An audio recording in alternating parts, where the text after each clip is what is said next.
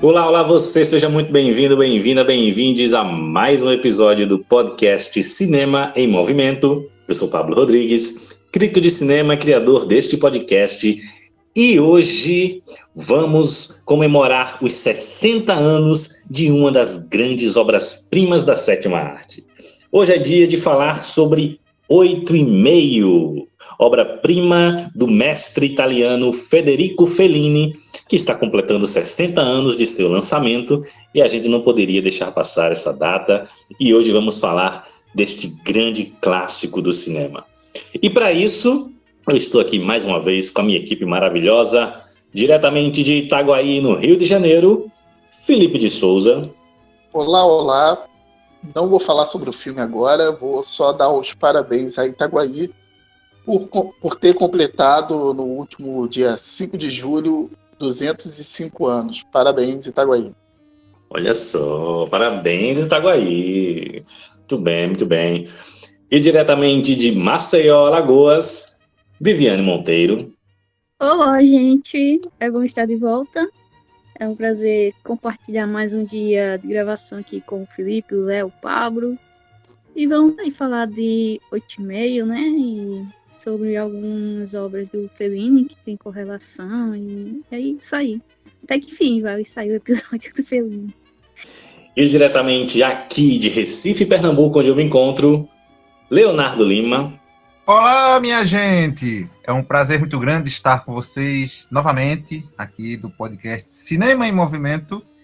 Dessa vez para falar de uma obra sexagenária, né? Oito e meio, do Fellini. É, vamos trazer hoje oito e meia razões para você assistir este filme. Aguardem. Muito bem, muito bem. Senhor Leonardo, onde é que o pessoal encontra aí o seu trabalho na internet? Então, eu ainda estou lá no Instagram, na página arroba CinemaHolland, né, de Mulholland, de homenagem a Mulholland Drive, né, do David Lynch. Eu tô lá, mas não tô publicando muito não, mas vocês me encontram ainda assim. Senhora Viviane, como é que o pessoal faz para lhe seguir aí? No Instagram e listando vírgula Monteiro, tudo por extenso. Filipão, como é que o pessoal lhe acha aí na internet? Cinema parte, mas me achar mesmo é podcast Cinema em Movimento. Muito bem. E se você ainda não conhece o Cinema em Movimento, vai lá no YouTube, que o nosso canal está aí ativo desde 2016. Então vai lá no YouTube, se inscreve no canal, curte os vídeos, compartilha. Me segue também lá no Instagram, no arroba Cinema em Movimento 7. Também curte lá, o, é, confere os textos que eu escrevo com muito prazer lá para o temquever.com.br do, do, do meu amigo Álvaro Nicote. E o nosso querido podcast, nosso podcast quinzenal ou quase isso, né, aqui nas principais plataformas de áudio, ok? Então, vamos nessa falar de Federico Fellini, falar de oito e meio agora no podcast Cinema em Movimento.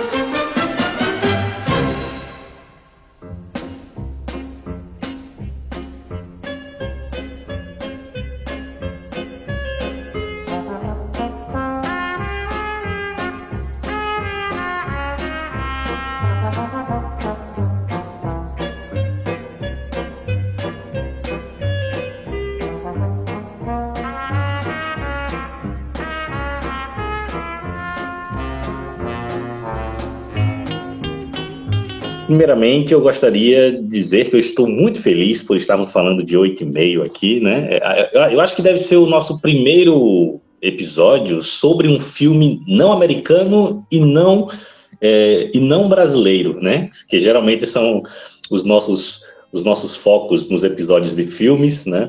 É, então acho que é o primeiro filme né, de língua estrangeira, né? Não seja americano, que a gente está fazendo um episódio exclusivo, né? Então, e, e, não é qualquer filme, né? É um filme aí considerado um dos melhores filmes de todos os tempos, né?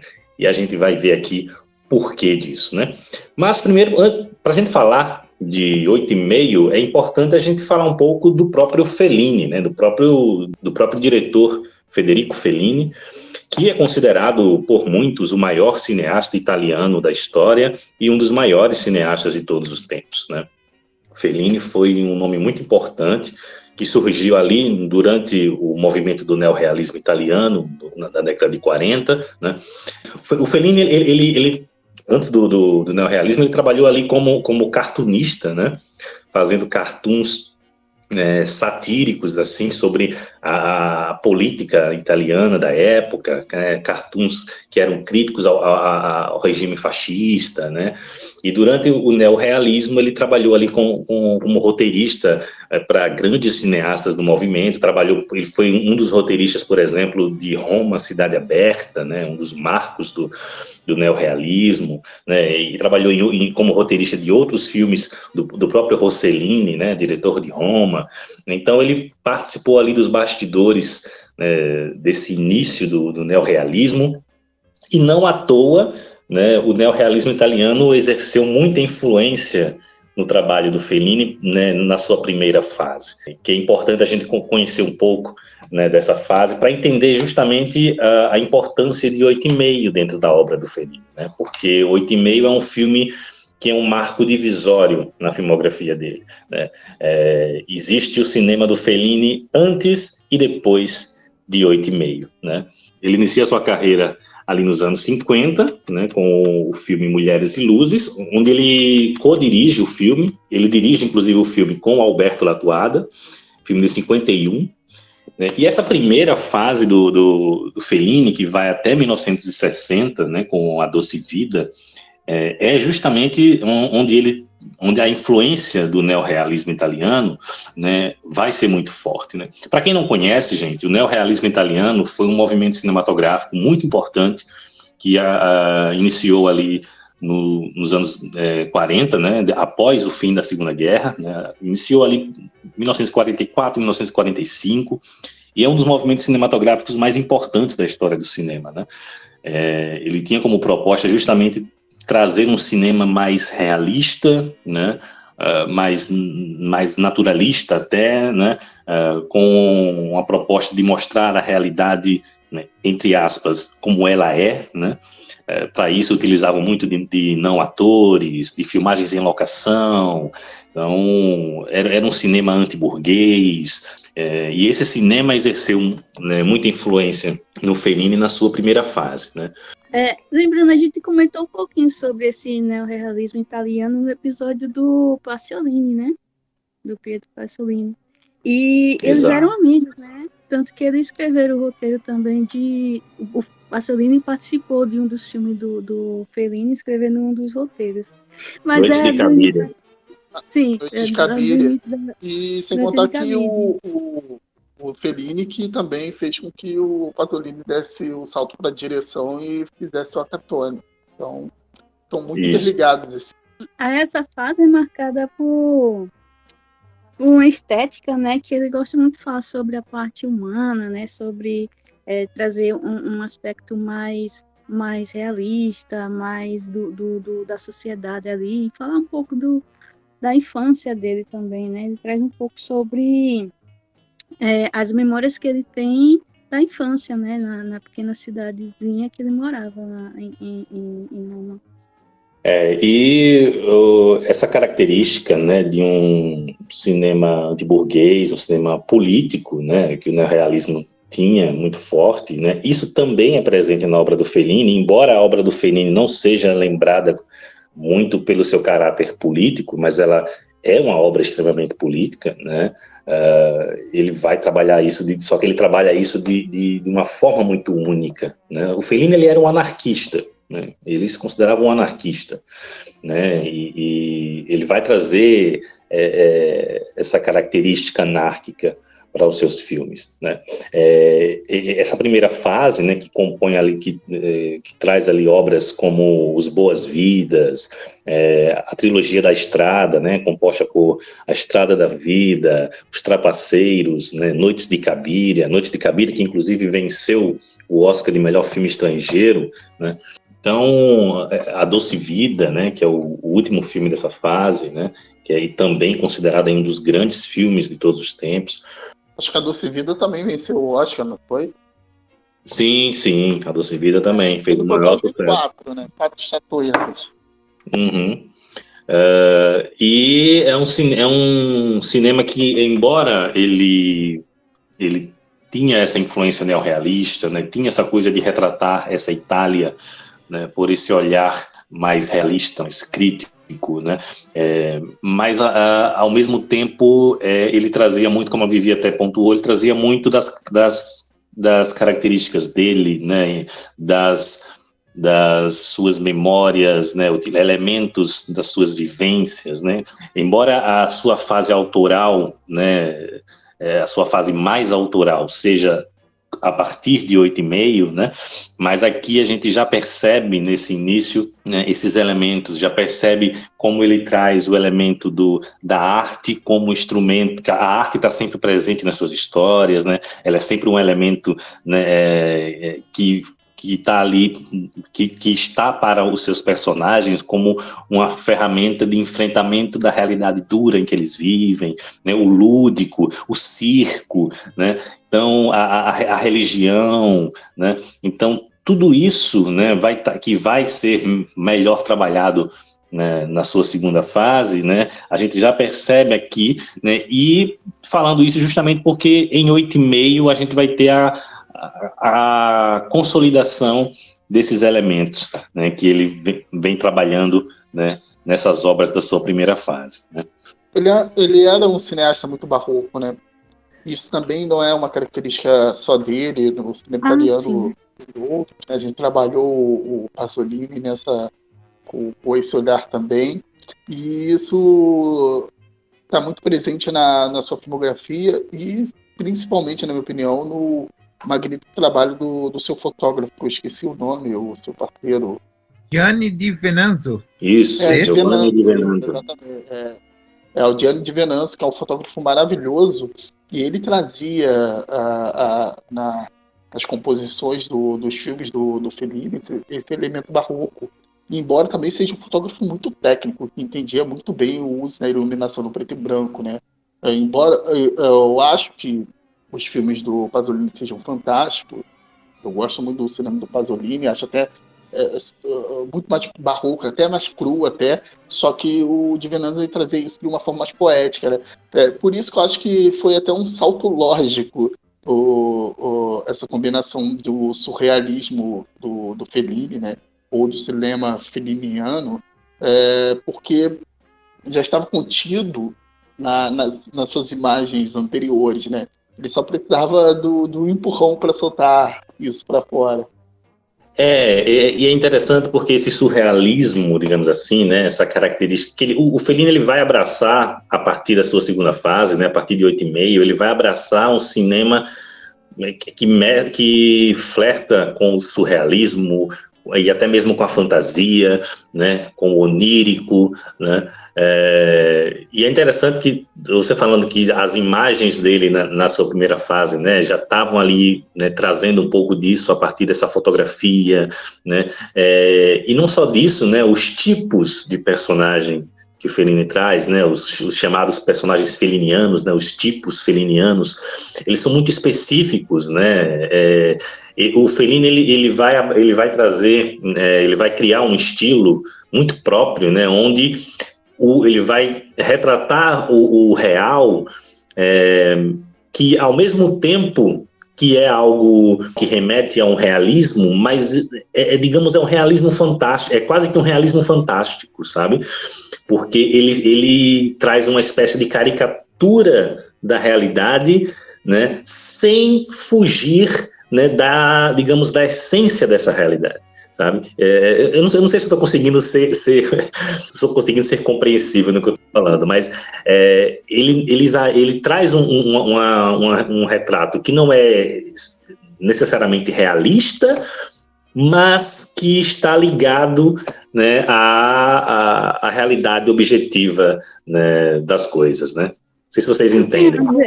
Isso tem a ver com o tá contato dizendo... dele, contato dele com o Jung, Carl Jung? Essa relação que ele teve com, com o psicanalista é, e se debruçar também sobre alguns estudos da psicanálise nessa área da, do Jung, né, dos símbolos, do, dos arquétipos, né, da simbologia, do onírico.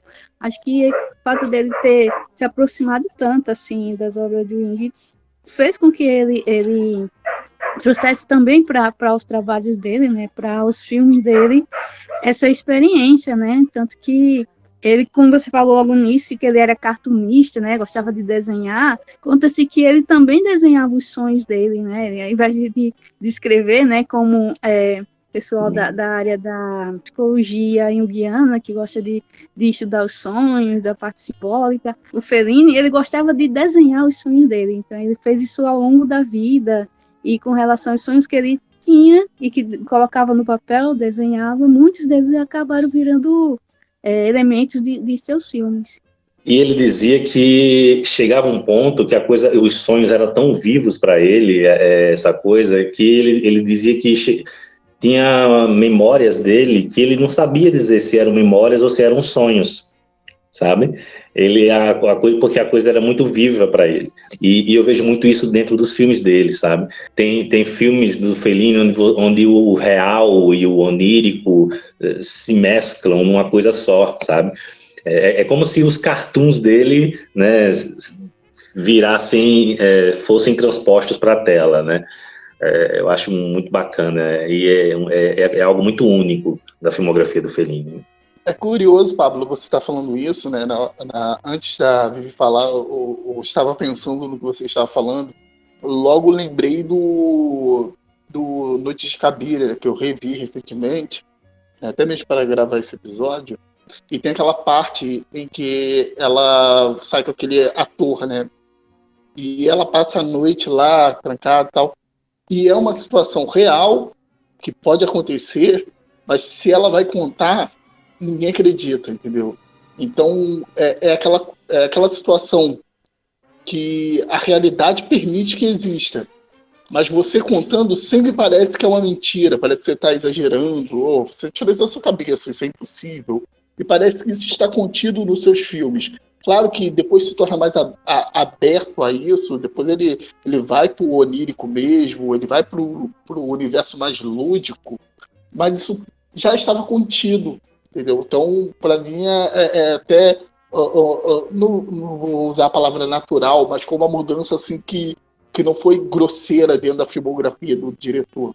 Não é igual alguns diretores que eu adoro o Inharrito, mas eu acho que o, o, o Bardo assim, deu um, espantou um pouco, embora eu acho que já está contido também esses elementos em, algumas, em alguns filmes do Inharrito, mas o Bardo espantou muito, porque muita gente falou tá tentando ser um novo Fellini, alguma coisa assim e tal. Uh, viram com, com maus olhos, acho que o filme merece ser visto, é um filme que tem grande qualidade, mas ele, ele praticamente ele, ele, ele também se joga ao universo é, feliniano, né, porque é, é uma coisa que também já estava contido na sua obra, entendeu? Dependendo do diretor, isso eu já não acho que seja possível ou natural, entre aspas mas alguns diretores, e o Fellini é um caso específico aqui que a gente está tratando, é, é, alguém que se justifica dentro dos seus trabalhos anteriores. O que eu acho interessante na, na, na filmografia do Fellini, desde a primeira fase, é o apuro dele nos, com os da câmera, né? Sobretudo o trabalho de decupagem que ele faz. É um, apesar de, de, de ele mesmo novo, né? Muito assim, começaram nos anos 50 já, né, os primeiros filmes, mas ele já mostra uma maturidade muito grande no uso da câmera. É, e esse trabalho que ele faz com o espaço, né, de modo a revelar essa, essa realidade, vamos assim, né, vamos dizer assim, me, me, me lembra muito a perspectiva teórica do André Bazin, né, que o André Bazin defendia justamente essa, essa, esse uso, esse, o cinema voltando-se para tentar captar essa realidade o mais próxima possível, né, do, do que seria o mundo real, né. É, e aí o Bazan ele defendia muito o verdadeiro cinema, devia ser aquele que, que é, privilegiasse o uso de, da, de planos longos, né, até mesmo planos de sequência, E a gente vê isso, né, no, no, no, no, filme, do, no filme do Fellini, né? Esse, essa habilidade dele em lidar com o espaço no, no qual os seus personagens se movem, né, diante do espectador e, e assim, mesmo é, quando isso toma um tom mais caótico, como em, em 8,5, mas você, não deixa o público tonto, sabe? Não deixa o público sem saber onde está e como se dá, está se dando a relação entre esses personagens, sabe? Então acho que o Fellini ele é um dos grandes mestres assim, da história do cinema no uso do espaço, sabe? Posso fazer uma introdução que eu gostei muito do que o Léo trouxe, porque eu não acho que é, isso é específico do, do Fellini. Eu acho que o cinema italiano, pelo ali no neorrealismo, tem esse trabalho com o espaço de forma incrível. O uso de profundidade de campo, então, nem, nem se fala. Né? E, e isso me faz aqui trazer algo meio que polêmico, né? É que quando a, no, no, fim da guerra, com a invasão do cinema americano na França, o, o, o quando vai ver pela primeira vez lá o, o Cidadão Kane, né? Aí pô, é o cinema moderno aqui, é um salto, uma diferença incrível. Eu amo Cidadão Kane, tá? Antes de qualquer coisa. Só que o, o cineasta do neorrealismo, no período até bem próximo, também já estava trabalhando com espaço, profundidade de campo de forma incrível, né? Então, é, é, eu vejo que eu não diria jamais que Fellini é, ouviu Orson Welles e começou a trabalhar a, a, as suas composições de, de, enquadramentos dessa forma. Acho que isso é uma origem ali do, do próprio é, é, cinema italiano, que com, a, com as suas limitações foram cineastas extremamente criativos. Concordo, concordo plenamente. A gente não falou da esposa, né? Ah, sim, sim. Verdade, verdade. Né? Falar do Fellini tem que falar de, de Julieta Massina, né? Esposa do Fellini, a sua musa aí, né? Que trabalhou em vários filmes com ele. Desde o Mulheres e Luzes, né? Desde Mulheres e Luzes, que ela tá lá também. É, a, a Cabiria, né? Em, em, Mulheres e Luzes, ela não é a protagonista, mas ela rouba a cena. Ela, assim, consegue chamar para ela, sabe, toda a atenção. Mesmo o papel dela for, seja de coadjuvante, mas é, é, é, um destaque muito grande que ela tem, desde o início ali da, da obra do Fellini. É até contra a história, né, para uma pessoa do tamanho dela, eu falar que é uma atriz gigante, né, porque é, eu considero que ela fica no, ali na linha tênue do exagerar, mas ela não exagera, entendeu? Ela fica incrível. Eu acho ela, para mim, é uma das, das grandes atrizes italianas. Né? Eu acho ela fantástica e, e digo mais, assim, acho que ela é muito melhor do que muitas atrizes italianas que são valorizadas, eu acho, exa exacerbadamente, assim, que, que não merece tanto, tanto crédito quanto ela. Outra coisa que eu queria só me corrigir é que eu falei quatro Oscars, mas não, né? Ele, em 93, ele também ganhou o Oscar honorário para tu ter uma ideia como o cara era amado, né? Porque ele ganhou até um honorário por da obra, sendo que o cara já tinha ganhado quatro, né? E também foi o ano que ele faleceu. A esposa dele faleceu seis meses depois dele. É, ela teve com ele né, durante toda a vida, né? É, concordo com o Felipe, concordo que ele, é, que ele é muito melhor que muitas atrizes italianas da época. É, e a Julieta, ela tinha uma coisa meio chapliniana, né? É, gosto muito disso nela. Totalmente, totalmente chato. Nessa sua primeira fase, né, após Noites de Cabiria, né, ele ali em 57, né, ele se tornou um dos cineastas né, de maior sucesso né, na Itália, né, dos cineastas estrangeiros, era um dos, dos de maiores sucessos na época, né. Então, era um diretor que existia muita expectativa sobre seus, seus, seus próximos trabalhos, né. A Doce Vida foi um enorme sucesso, né. É, então, ganhou o Oscar, né, com a, Cabiria, do Doce Vida, né, é, e aí, em 1961, 62, ali o Fellini estava para fazer um outro filme, né, ele havia apresentado uh, uma ideia, né, o, o seu produtor, uh, a única ideia que ele tinha era de uma pessoa, um homem, né, que estava com um bloqueio criativo na sua profissão, né? e algumas cenas soltas, né, de memórias e tal, mas nem mesmo a profissão do protagonista ele tinha ideia de, de do que seria, né? Então ele não tinha quase nada pronto de roteiro, mas apresentou a ideia, né? E como o produtor dele confiava muito nele, né?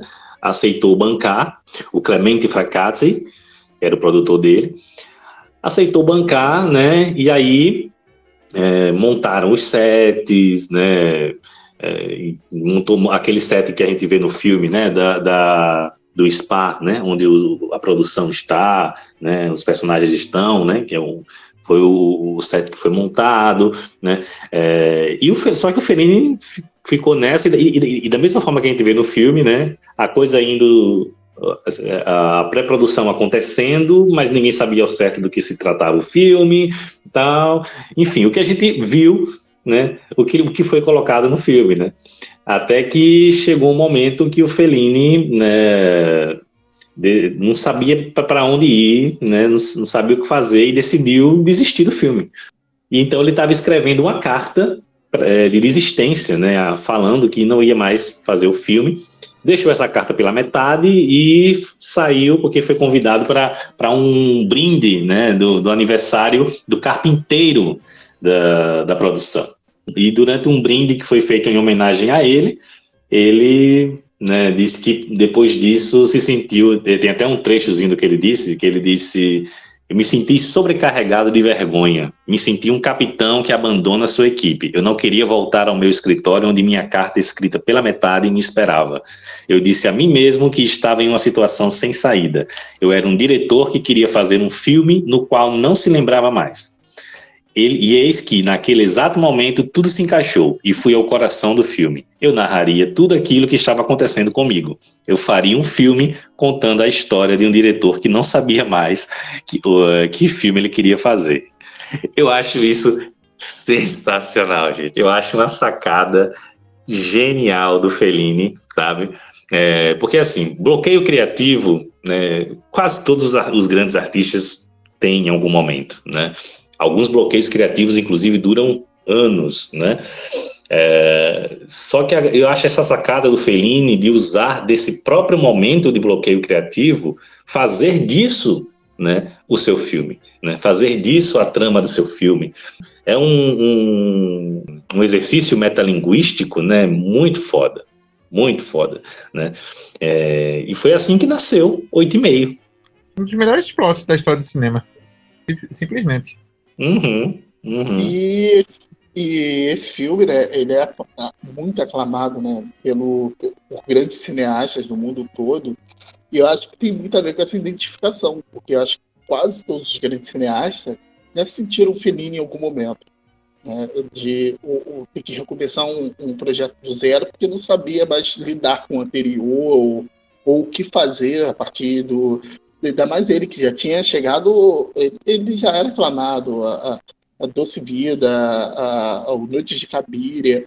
O, o, o, diretor já tinha dois Oscars na, na mão, né? fora outros prêmios, outra, outras séries de competições ao qual ele já tinha participado. A expectativa sobre ele, a pressão sobre o seu novo filme é, é gigantesca. Né? Isso acontece com, com diversos diretores hoje em dia. Imagina aquela época, né? que, que hoje em dia eu, eu noto que é, tem um, um diferencial nessa pressão, porque poucos diretores hoje em dia são chamados de grandes artistas, mas naquele período estava tinha essa consciência de que se tratava de um grande artista, um cara que está apresentando uma obra ao mundo, né? Então imagina que a pressão é gigantesca.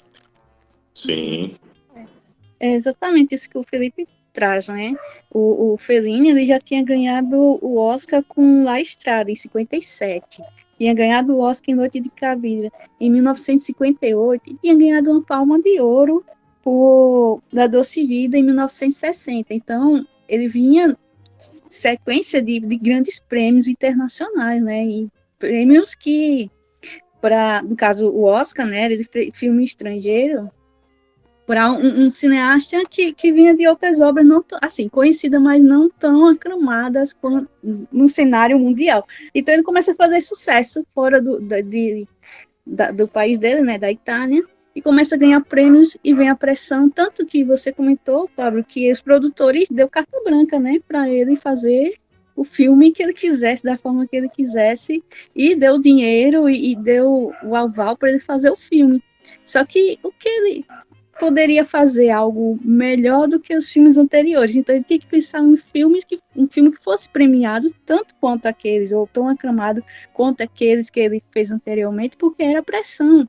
Era o que a, a produtora esperava que fosse um filme reconhecido, premiado, aclamado. Então, e ele já estava, como o Felipe próprio falou, sendo um cineasta reconhecido mundialmente, né? Então, é muita pressão o que, é que ele ia fazer melhor do que La Estrada, que é melhor do que Noite de Cabiria e do que La Doce Vida. Então, para um cineasta encontrar uma história que fosse melhor do que as que ele já tinha ganhado o auge, né, para grandes para grandes diretores, né, as premiações que ele conseguiu, né.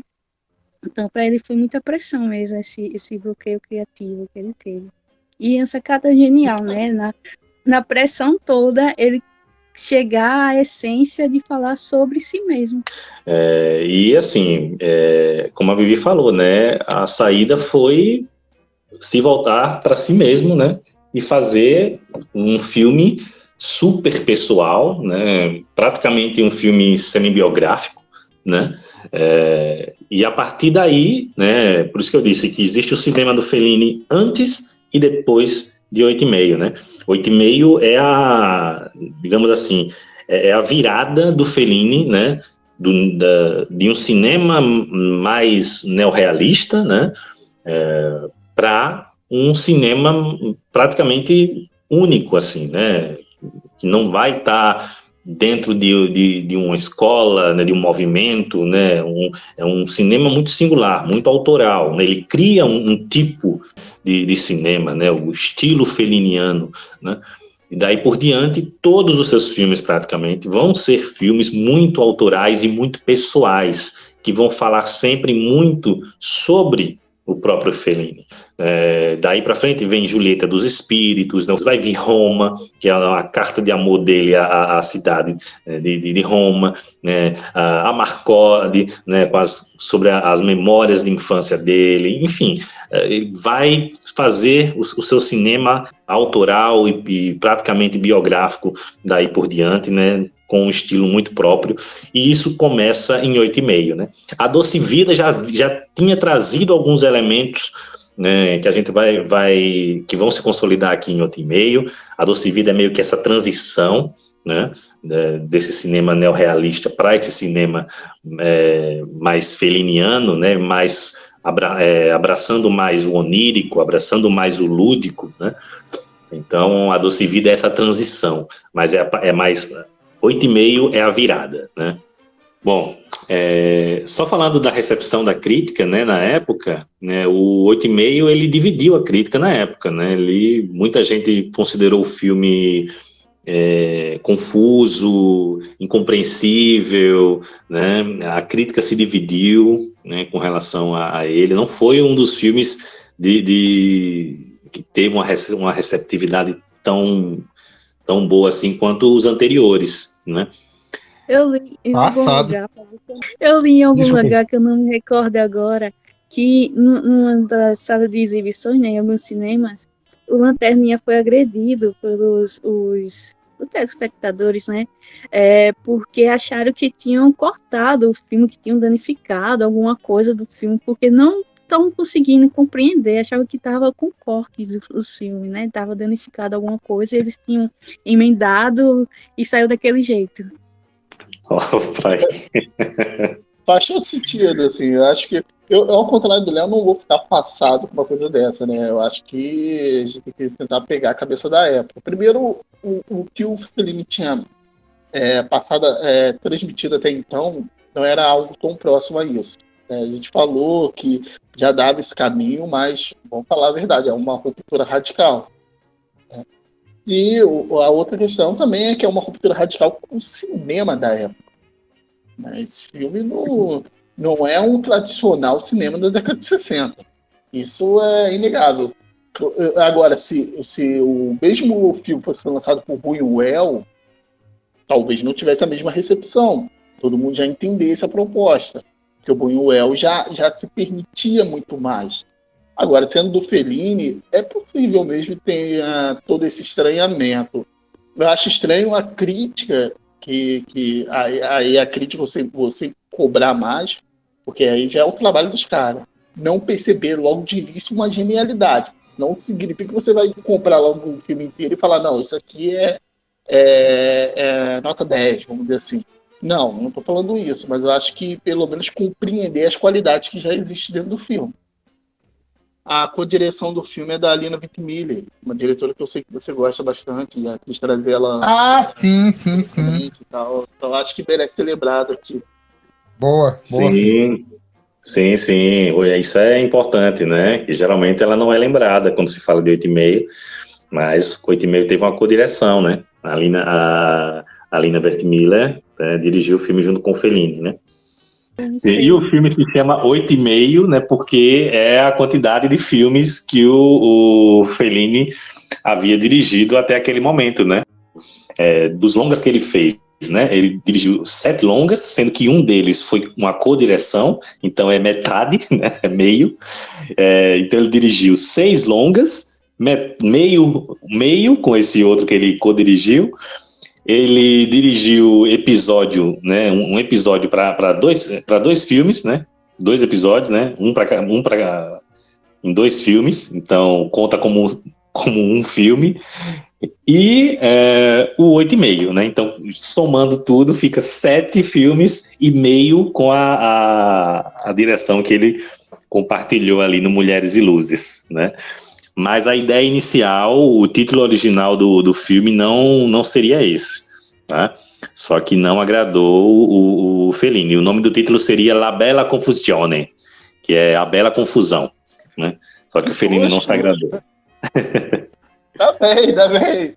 Eu acho que 8, 8 e meio é tão enigmático quanto o próprio filme, assim, entendeu? Então, dá. É, é, pelo menos para mim, assim, a primeira vez que eu, que eu ouvi falar de 8 e meio, eu já falei, eu tenho que ver esse filme. Eu preciso ver um filme que se chama Oito e Meio. Algo vai ter ali que vai me explicar. Acabei de ver o filme, nada. então, pelo menos o, o nome me, é, o nome me levou ao filme, né? Não que eu entendi o, o sentido, mas o nome me levou ao filme.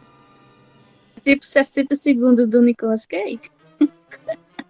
é, o Fellini, em seus filmes, ele não quer dizer, ele usa gravação, né? As pessoas, os atores fazem lá a encenação, tal, faz os diálogos, tudo, as falas, e é tudo improvisado, né? Ele, ele no caso do 8,5, ele entregava tipo meia hora antes as falas para os atores, e eles ensaiavam ali bem rapidinho e gravavam. Só que depois ele colocava o pessoal para gravar realmente as falas e, e para poder na edição colocar as falas corretamente. Sim, sim, isso era uma prática comum no cinema italiano daquela época, no cinema italiano, no cinema brasileiro, né, que era a questão da dublagem, né, porque não se tinha uh, aparatos né, de captação de som muito bons na época, né, para fazer isso ali no estúdio, né, então é, a maioria dos filmes eram dublados, né, é, e oito e meio foi assim, e esse improviso era algo muito próprio do Fellini, né, ele gostava muito de trabalhar com improviso, ah, o próprio o, próprio 8,5 praticamente não tinha roteiro, né? Como você disse, né? Os, atores ah, recebiam as falas em um pedaço de papel, né? Meia hora antes.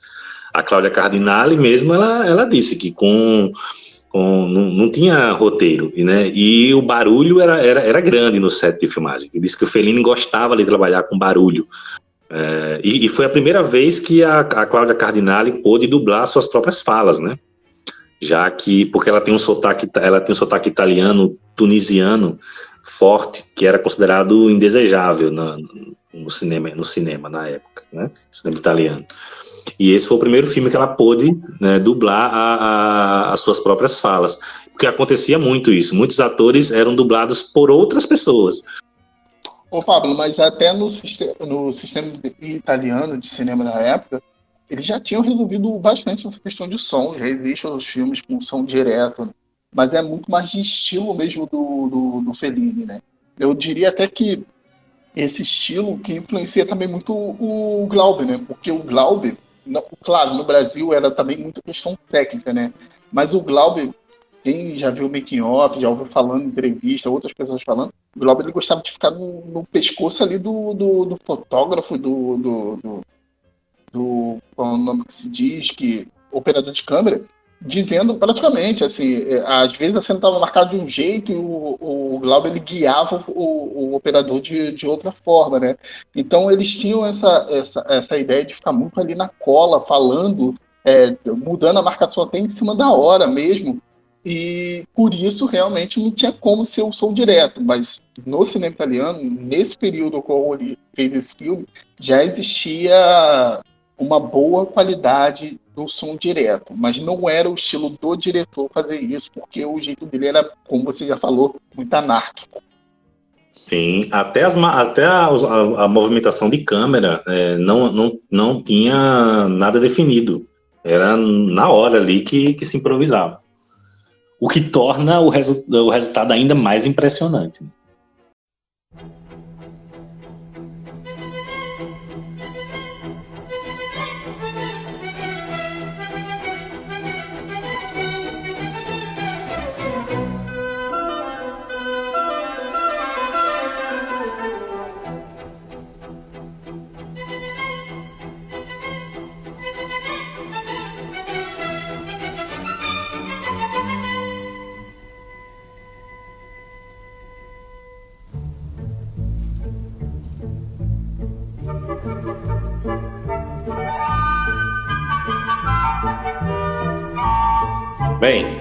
depois de falarmos aí um pouco sobre a obra do Fellini, né, e os bastidores aí de oito e meio, vamos agora para a nossa análise crítica deste filme, né?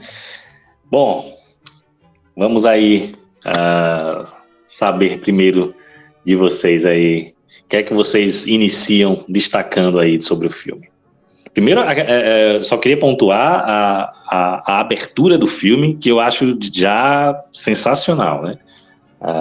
Aquele, aquele sonho dele, né? Eu acho, já acho uma abertura que já, que já prende a nossa atenção né, de forma sensacional. A cena inicial, o filme sim, você já você, quem vai assistir a primeira vez, né? Eu fui sem saber que era em preto e branco. Porque a pessoa pensa, ah, oito e meio, ah, pela década de, de, de 60, já tem filme colorido. Aí chega lá, vê aquela cena inicial, é, em preto e branco, né? E ele dentro do carro e tal. E tá tudo normal, parece que ele tá numa balsa para atravessar algum lugar. E tudo cheio de carro, ônibus. E do nada começa a. Ele olhando pro lado, até parece tudo tranquilo. Aí começa a fumaçar, ele olha pro lado pedindo socorro, tudo. É, é uma cena, sabe, que no início parece tudo tanta tranquilidade, um silêncio tal, só que esse silêncio vai crescendo, né, vai dando um, incômodo, porque ninguém fala nada, tudo parado, as pessoas nos carros, no, no, no ônibus, tudo parado. Tem uma cena meio bizarra, né, que parece que as pessoas estão com parte do corpus para fora da janela, só que como tá em preto e branco, não, não, choca tanto, mas mesmo assim é estranho, é bizarro, em alguns momentos vai crescendo o som, ninguém escuta nada, e todo o desespero que a gente sente é ali dentro do carro, né? Movimento, tudo que existe ali de movimento, de, de acontecimento é dentro do carro, e por sorte ele consegue sair, né? E voa para a liberdade, né?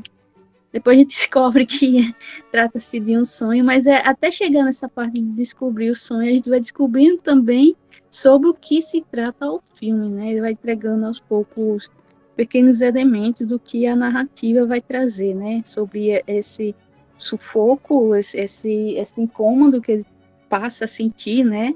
Essa sensação de liberdade e depois, depois a sensação de que algo ou alguém está puxando ele, e depois a gente consegue ver que é o pedreiro que está sendo puxado, e alguém que está puxando ele, alguém que é alguém conhecido dele, né? Que a gente depois vai vendo que é alguém que ele deve alguma coisa ou vai cobrar alguma coisa a ele, e depois a gente descobre que faz parte do processo criativo dele, do filme. E quando ele desperta, ele já desperta também sendo cobrado, né? pessoas perguntando a ele e, e ele aquela parece que ele já desperta ainda com aquela sensação incômoda de claustrofobia, de, de ter que se libertar de algo. É, é, é angustiante o início. É angustiante. Mas é cenas lindas, né? É uma forma, a linguagem de, de passar em silêncio, sem nenhum diálogo, sem nenhuma fala, você consegue absorver tudo isso do personagem. Eu pensava que a porra do filme tava com problema para exibir. Tava, não vinha legenda, não tinha um som de ferrou, velho. Deu defeito aqui. Mas não, fazia parte da composição da, do plano. E aí que é, a genialidade, né, Vivi? Que você já ressaltou aí, dessa abertura do, do 8,5, que é uma das coisas mais lindas que eu já vi no cinema, sabe? Coisas mais, assim, assustadoras, sabe? Tem filme, filme de terror que, que perde para aquele plano inicial todo, sabe, de três minutos.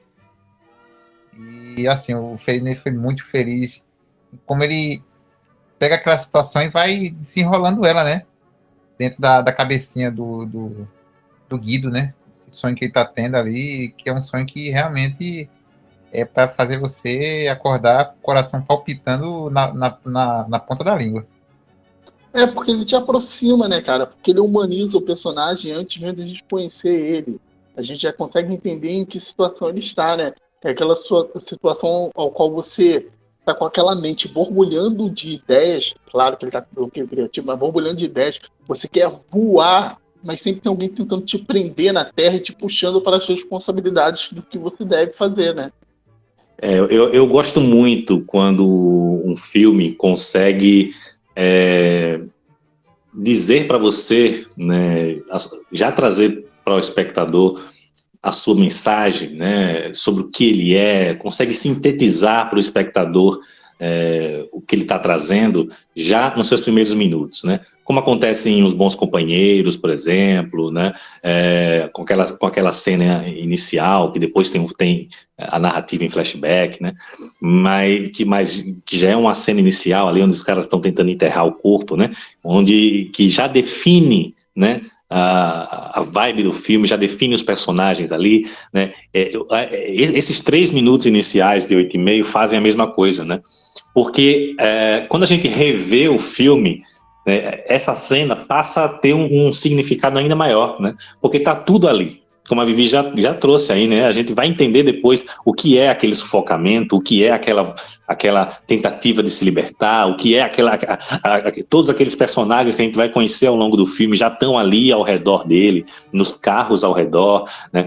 Então, é, todo esse, esse sonho, né, de forma simbólica, como é o sonho na, na, vida real, né, que é uma manifestação simbólica da nossa subjetividade, do, do nosso inconsciente, né, então isso está ali, né, é, nessa, nessa abertura, né, é, e já define o personagem, já define a vibe do filme, né, já, de, já define o tema central do filme, né, nesses três primeiros minutos. Então eu acho isso Sensacional. E uma coisa interessante que a Vivi até, até falou aí, né, de que ele acorda, mas ele continua ali. Quando ele acorda, ele continua pressionado, continua com as pessoas ao redor.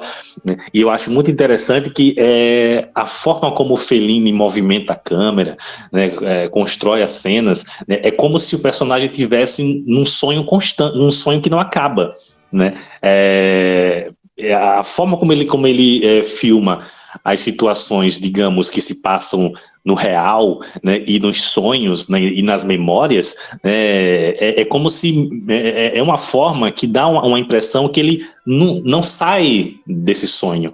Né? A, a, a, movimentação de câmera é muito fluida, né? essa cena mesmo que ele acorda, né? É, mas a câmera continua numa movimentação né, com aquela dinâmica semelhante à do sonho, né, uma câmera subjetiva também, né, é, filme, é, mostrando os personagens em primeira pessoa, né, do ponto de vista do, do, do Guido, né?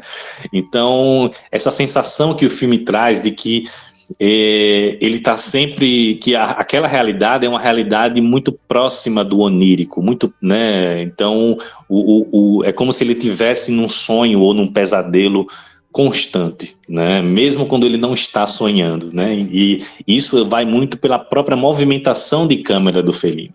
Né? Eu gosto muito, por exemplo, de como ele sai da primeira pessoa, da câmera subjetiva para a câmera em terceira pessoa, sem fazer uso do corte.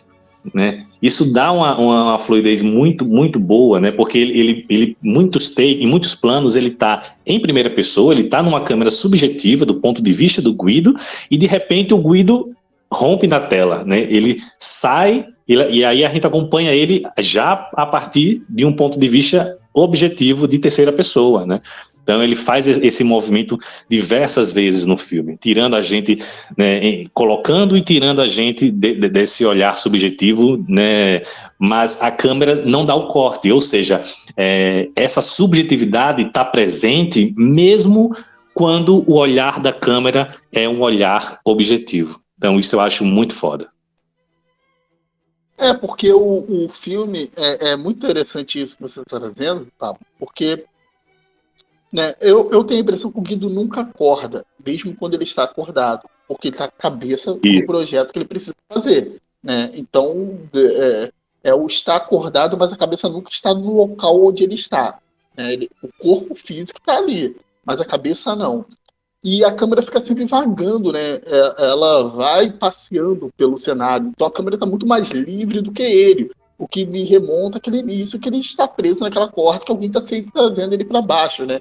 Então alguém está tentando trazer ele para o foco central, né, que é o cinema como produção, e ele está tentando aquele espírito livre da criatividade, né? Porque eu, muita gente quando vai ver um filme, às vezes as pessoas falando sobre o filme, falando sobre cena, até mesmo que gente que grava vídeo falando ah, os 10 maiores improvisos, parece até que improviso acontece de forma improvisada realmente no cinema. Mas não, as coisas não acontecem muito assim. O cinema é muito lógico, é muito pensado antes das coisas existirem. E o, o, o personagem ali, ele tá tentando é, sair daquela pressão, dessa lógica toda, de, de, de, dessa pré-produção que existe antes, né? Então o espírito criativo dele está tá, tá sempre em confronto com a câmera livre, porque a câmera é sempre mais livre do que ele mesmo. Exatamente. É, eu ia falar da cena que ele encontra o amigo dele, né, lá na, na parte do, da clínica termal, que é como se fosse um lugar para que o médico indica, né, para ele relaxar. Aí ele vai na esperança de conseguir desbloquear, né, a, a mente, de, de, de o, o fato dele passar por um momento lá de banho termais, de relaxamento e tal, conseguir desbloquear a mente e voltar a ser criativo e pensar sobre o, o filme, né, dar continuidade ao filme. Então ele encontra lá o amigo dele. É engraçado, né? Que ele acha que a moça é filha dele, é alguma coisa dele, não tipo a namorada dele, do, do, do amigo dele, né? E aquelas pessoas lá, é tão estranho o processo que elas aparecem, né? Todos de branco, e andam em círculo, uma fila que parece que nunca tem fim, e outras estão sentadas em outros lugares. Isso também dá a impressão que é como se não fosse algo real, até o momento que ele encontra esse amigo e essa essa namorada desse amigo dele. Até o médico ali, a câmera vai bem em cima da cara do médico, né? Dá, dá um close na... Parece até que é, tá falando de forma como se ainda fosse um sonho. É, ele tá sempre fugindo das pessoas, né? É, a maioria das pessoas ao qual ele é, pertence ao círculo dele, ou de amizade, ou círculo de, de produção do cinema ali, tá meio que querendo fugir o tempo todo. É, eu não sei se você já teve essa, essa sensação de estar tá com um trabalho atrasado e tudo que você não quer conversar sobre esse trabalho, mas todas as pessoas em sua volta que chegam perto de você perguntam, e aí, como tá indo? Então ele traz essa sensação que é muito próximo de, de, de quem trabalha diariamente, né? É, eu não trabalho com cinema, mas eu já estive preso em situações bem semelhantes de tudo que eu não quero falar é do meu trabalho, mas parece que todas as pessoas em minha volta só querem saber se eu estou fazendo o que eu, de, o que eu tenho que fazer. E não apenas isso, né? Ele não só, além dessa questão do trabalho, né? Ele já é um personagem que tem uma certa dificuldade de se relacionar com as pessoas, né? E a gente vai descobrindo isso ao longo do filme, né? E aí soma-se a isso essa questão do, do trabalho, de, tudo, de toda a pressão em cima dele, né? Então, ele está o tempo todo nessa tentativa de fuga, né? Tanto que na cena em que ele vai receber a, a amante dele, né, a Carla, lá na estação né, de trem, né? É, ele fica até meio contente, assim, né? Quando ele vê, ele acha que ela não veio, né? Sendo que ela desceu no, no né, pelo outro lado do, do, do, do, do trem, né? E aí ele fica até meio contente porque ela não veio, né? E diz, ah, é melhor assim, né? Aí de repente ela aparece, né? Então ele está sempre tentando fugir das pessoas, né? Muito compreensível. ele levou ao pé da letra a máxima do Sartre, né? O inferno são os outros. sendo que ele também, sendo que ele também não é, não é uma pessoa lá muito fácil, né? Não, ele é, ele é escrotaço, cara, mas o, o, isso é a grande magia do, do filme, né? Porque o cinema, ele, ele nos, nos aproxima de pessoas que às vezes a gente não gostaria de conviver, mas a gente se torna próximos deles a ponto de, às vezes, defender até atitudes horríveis, né? Eu, eu acho que um exemplo máximo disso, vou citar aqui de novo o Martin Scorsese, é, é, é, o cinema do Martin Scorsese, onde a gente quer acompanhar aqueles personagens muitas vezes pavorosos até o final. E é a mesma coisa do, do, do, do 8,5, né? É, é, essa empatia que a gente sente pelo personagem, a situação ao qual ele está colocado, muitas vezes a gente até, entre muitas aspas, né, passa algum pano em algumas situações que a gente sabe, a gente não está lidando com a melhor pessoa do mundo. Mas o cinema é capaz de fazer isso com a gente. É, uma coisa que eu acho interessante sobre isso que você está falando é porque é a coragem, né? Porque é preciso coragem para fazer isso, né? A coragem e é, do Fellini em se expor dessa forma, porque a gente sabe que o filme ele é muito tem muito do Fellini, né? Ele é um filme praticamente semi-biográfico. Muitas daquelas, daquelas lembranças do personagem são lembranças também do Fellini, né? É, muito da caracteri da, da, do, do, das características do personagem, da, da personalidade dele, é, é, muito, tem muito do Fellini também. O próprio Fellini não, não, não, não negava isso, né? Então, se expor dessa forma, né? Fazer um filme, tem até uma cena que o Guido fala para a irmã, né? Que sobre a, a vontade que ele tinha, que o que ele queria era fazer um filme sincero, né? Um filme sem mentira, né? Uh, um filme onde ele pudesse ser honesto com o público, né? E eu acho que isso ele conseguiu, assim, como poucos, sabe? Porque a, a, ele se expõe de uma forma única, assim, né? É, é um filme onde o Fellini está sendo muito honesto com o público. Ele não deixa de de, de expor o, uh, os seus defeitos, os seus preconceitos, né, a sua escrotice, ao mesmo tempo que, que expor suas qualidades, né, é, a contradição, né, a contradição que, o, que todo ser humano possui, né, é um personagem que não é um herói, né, não é um, um, herói, não é um mocinho, né? Não, é um personagem contraditório, como todos os seres humanos, né? É, e eu acho que é, que é muito corajoso, né? Isso que Fellini traz aqui, com muita sinceridade, com muita honestidade, de expor as suas contradições né, nesse filme. Né? Então, acho que o personagem do, do, do Guido né, traz muito disso. Ele traz muito do Fellini, mas de uma forma que não julga, né, que não cai no julgamento moral, né, e faz com que a gente consiga não julgar e mesmo, é, e mesmo assim ter empatia né, pelo personagem. Né. Sim, porque é um personagem, cara, incrível. Ele é um personagem incrível. É, a gente entende, né? A gente entende a por mais que a gente não concorde, a gente entende uh, o que, o que uh, os fatores que fizeram dele é, esse cara escroto, né?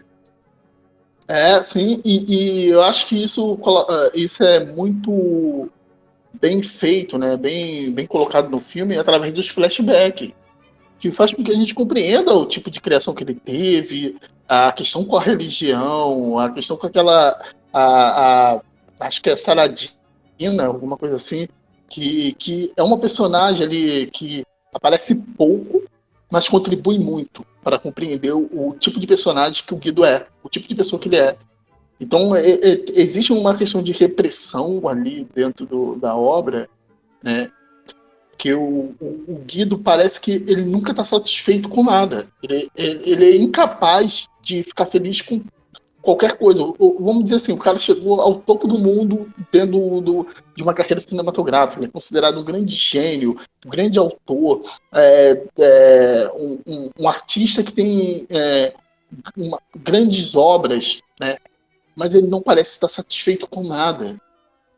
E eu acho um personagem muito rico por isso, entendeu? Eu acho que é um personagem que, por mais que a gente pode criticar algumas atitudes dele, é, é, impossível você não querer chegar até o final do lado dele. E muitas vezes, até quando termina o filme, tu fica, poxa, queria ver mais. É um personagem muito reprimido, né? Que até essa coisa dele gostar muito das mulheres, né? E a gente vê lá na, na, na, nos flashbacks, né? A, a, flashbacks esses que, que nunca são é, flashbacks realistas, né? Não são memórias realistas, são memórias é, meio que com esse tom né, perto do, do, do onírico, né, do, do fantástico, né, é, e é interessante que uh, lá no, no, flashback dele na, na, na, escola, né, a escola católica, né, é, era dito para os estudantes, né, que é, lido textos, né, dizendo para não chegar perto das mulheres, né, porque as mulheres, né, a Saradina lá, né, ela é o demônio, né, então, é um personagem que teve toda essa repressão, né? Por isso que ele tem essa coisa de, de querer. Todas as mulheres chamam a atenção dele, todas as mulheres ele quer ter, né? É, mas nunca se entrega a nenhuma afetivamente, ele nunca consegue se entregar né, plenamente a, nenhuma delas, né? Uh, e ele não quer também abandonar ninguém, né? Ele, ele não se entrega afetivamente a, a, a, ninguém, mas não quer também que os outros o deixem, né? É um personagem que não consegue se saciar com o que tem, mas também não quer deixar né, os outros saírem de sua vida, né? Um personagem que tem também muita carência. É um personagem riquíssimo, riquíssimo. É, e nessa carência ele me lembra muito o personagem do Kane, né? Que ele gosta de. Ele tá colecionando pessoas. E Exatamente. Ele quer que todas pertençam à sua coleção, embora ele nunca se entregue à coleção mesmo. Porque o Kennedy deixava tudo mutuado no mesmo local. Né? Ele queria tudo, mas não se entregava a nada. Eu ia falar dessa carência dele, mostra um pouco também logo do, desses flashbacks é, da relação dele com os pais, né? Mostra ali ele conversando diálogo com o pai, e o pai vai embora, né? Quer dizer, entra num buraco lá, depois aparece a mãe, e fica aquele diálogo como se o pai tivesse abandonado, e a mãe ali com ele. Só que dá a entender que ambos já morreram, né? O pai e a mãe. Então mostra também dessa carência dele, da perda, né? Do, dos pais, da falta que ele sente dele, e tá relacionada a isso também como o pai tivesse ido para um lugar melhor, né? É ele fala lá como se aquilo fosse um, um lugar melhor, tipo um, um, terreno estranho, né? Mas como se fosse uma morada, um, um paraíso para ele. Sim, sim. Eu queria dizer que o Marcelo Mastroianni tá sensacional, né? Na pele do Guido. Ah, ele era maravilhoso. Pô, mas nesse filme ele tá foda, viu? É tipo, é aquela atuação que marca a carreira do cara para sempre, sabe? Parece que o, personagem foi feito para ele, sabe? Com uma luva, luva, luva. O Mastroianni era foda, era foda. Assim, eu gosto muito dele, né? Era, o bicho era muito bom, muito bom. Um dos grandes atores italianos daquela época. E bonitão pra porra, né? Sim, sim. Eu, acho que o Mastroianni aí me lembra muito o, o Scorsese falando do irlandês, né? Quando ele está falando do irlandês, ele está falando da preparação dos atores e tal. Aí, quando ele fala do De Niro, ele diz assim: o De Niro se preparou a vida toda para esse papel, porque todos os filmes que a gente fez juntos já trabalhava a personalidade que chegaria a esse personagem. E acho que é o mesmo caso do, do Mastroianni, porque o Mastroianni ele sempre foi meio ali o alter ego do, do Fellini, né? Então, Sim. nada melhor do que chegar o momento dele ser o Fellini. Sempre, sempre. É o alter ego do Fellini. E trabalhou com o Fellini em vários filmes, né? Não apenas Oito e Meio, mas A Doce Vida, Ginger e Fred, Nós as Mulheres, né? Enfim, trabalhou em, em, vários. Fez também filme brasileiro, tá? Trabalhou com a, com a Sônia Braga em Gabriela, né? A primeira versão de Gabriela para o cinema. Realmente, o Marcelo Mastroianni tá bem convincente no papel, né? A gente sente a angústia na, na forma dele olhar para as pessoas, na, na forma que cada vez que ele é abordado por alguém, a gente sente no olhar dele a angústia, o, o, o que ele está sentindo, a, da pressão de fazer esse filme. E também vale destacar que os demais, os demais atores, atrizes também estão muito bem no filme. Cada um consegue entregar é, belas atuações. Mas também não dá para esquecer da trilha sonora, né, do Nino Rosa, que entra em cada momento é, que faz a, a, cena crescer bastante. Ah, o Nino Rota, maravilhoso, grande compositor italiano, que era um parceiro do, do assim como John Williams para Steven Spielberg, que era o Nino Rota para o Fellini, né? Um, era um grande compositor italiano, que também foi compositor da, da trilha do Poderoso Chefão, né? Vamos lembrar disso. O Nino Rota é meio concorrente ali do Ennio Morricone, né? Porque quase todo mundo no cinema italiano ou chamava o Morricone ou chamava o Nino Rota. Eu acho os Sim. dois brilhantes. E na época até o Nino Rota tinha mais respeito, né? Porque o, o, o, o Ennio Morricone, a gente já falou, acho que foi até no episódio de Duna, que ele tem essa essa criatividade de trazer elementos novos, né? Então ele não era tão clássico quanto o Nino Rota. O Nino Rota ele, ele era muito mais clássico e, e ele era muito até muito mais respeitado, né? Porque a, os grandes cineastas italianos da época considerados sempre trabalhavam com o Nino Rota. E eu acho que aquele e mais um trabalho fantástico a sua parceria com, com o Fellini. É, outra coisa que eu acho é, interessante, eu não vou saber pronunciar, é Anouk Amiel, sei lá, eu não vou saber pronunciar o nome da atriz que faz a Luísa Anselmi, né, que é a esposa do, do Guido, que eu acho... Anouk Aimé. Aimé. Anouk Aimé. Aimé, é. Aimé, né? Anouk Aimé, que é, eu acho que ela e o personagem é fantástico, porque ali existe um, um, um entender o outro, né? Desde a, do, do, o entender o outro também passa por, por se entender. E ela se entendia na, na, na função, né? vou botar aqui, função ao qual estava tendo ali.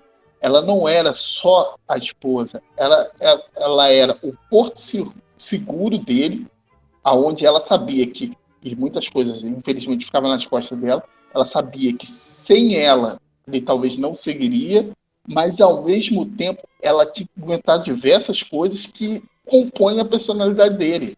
Que isso é um reflexo direto do casamento do Fellini. Eu acho um, uma personagem Amém. muito bem trabalhada, com atuação incrível e muito, muito carinhoso o olhar que ele me coloca e não estereotipado da personagem. Não, ela é a, ela é a versão do 8,5 para Julieta Massina, né? Até mesmo o, visual da personagem lembra a, a, Julieta, né? O cabelinho curto, né? Tem até uma cena que ela dança lá na, na, na rua, lá bem semelhante ao que a Julieta fazia, né? É, muito. Né, bem semelhante, lembra muito né, o jeito da, da, da Julieta. É, e é um personagem incrível, personagem incrível, né? Que tem toda aquela coisa, né? Dessa relação machista, né, que o Guido tem, né, não só com ela, mas com todas as mulheres da vida dele, mas mesmo ele sendo esse cara machista e tal, mas ele estabelece, mas a relação, como você falou, né, tem, tem uma cumplicidade aí, tem um, um, uma compreensão mútua, né, ele, ele sabe o que ele causa nela com esse jeito dele. Ele sabe é, o quanto que ela sofre com isso, né? É, e ela também sabe né, o que ele faz, mas, mas também sabe o porquê que ele faz. É, então é, é, uma compreensão e uma aceitação mútua, assim, muito Sim, sensível, né? É muito sensível, né? Que, que, que o Fellini traz, né? E é interessante a forma, e o próprio Fellini reconhece a forma problemática como ele encara essas mulheres, né? Na figura do, do, do Guido, né? A, a sequência magistral lá do, do da Arém, imaginação né? dele, né? imaginando como seria o Arém, né? Aquela sequência sensacional, sensacional. Ela é né? a chefe do Arém. Ela é a chefe, né? E veja, ela é a que conseguiu seguir a risca os protocolos, né? Do, do uhum. né?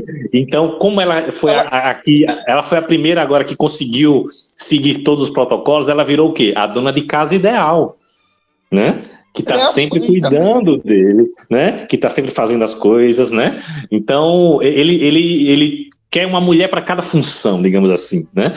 Então, ele, ele ele tem essa coisa de até, até de objetificar né, a, a, as mulheres, né?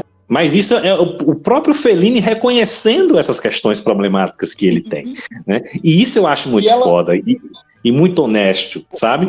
É, e, a forma, e a forma como ele. Só, só, só para terminar aqui. E a forma como, como, como ele encara a figura da esposa é muito interessante, porque não apenas ela é a que segue todos os protocolos, a dona de casa ideal, mas na, na cena em que ele sonha vendo o pai e a mãe, logo no início do filme, a mãe, se quando beija ele, se transforma na esposa. Né? E isso é, é, isso é, isso é muito, é, é, muito né, Freud adoraria, né? né? Então, é como se a figura, a, a figura materna agora fosse substituída, né? A função materna agora é da mulher, né? É da esposa, né? Isso é muito significativo, muito simbólico. Né? E é o que acontece com muitos homens, né? Que acham que a esposa tem que ser a, a, a mãe deles, né? Não, é, é, é foda, é foda. Então, mas é, é, mas é isso que eu acho fantástico, porque, de fato, ela é a mãe num filme de amadurecimento da carreira do próprio artista, né? Não é só uma crise, é um amadurecimento. É, ele está encarando ele mesmo. Então, ele está amadurecendo com, com essa obra. E ela se torna a mãe, o, o, o, o elo que vai levar ele para a fase madura, né? Não é à toa que, que dentro dos momentos que, entre aspas, não são oníricos, né? Já que não dá para esse filme não tem um ponto seguro de dizer isso daqui aconteceu dentro da obra, né? Tudo se permite ser ou onírico ou uma interpretação dele do momento, né? E mas repara bem, quando não é, é descaradamente onírico, ela tem um modelo de atuação que ainda assim é diferente dos demais, porque ela parece estar mais realista do, do que os demais. Então eu acho que ela é o elo não só do personagem, mas do próprio diretor para essa mudança, essa virada na carreira, esse amadurecimento, esse rito de passagem. Eu só queria comentar sobre a questão, mais uma vez, da direção do Fellini, né?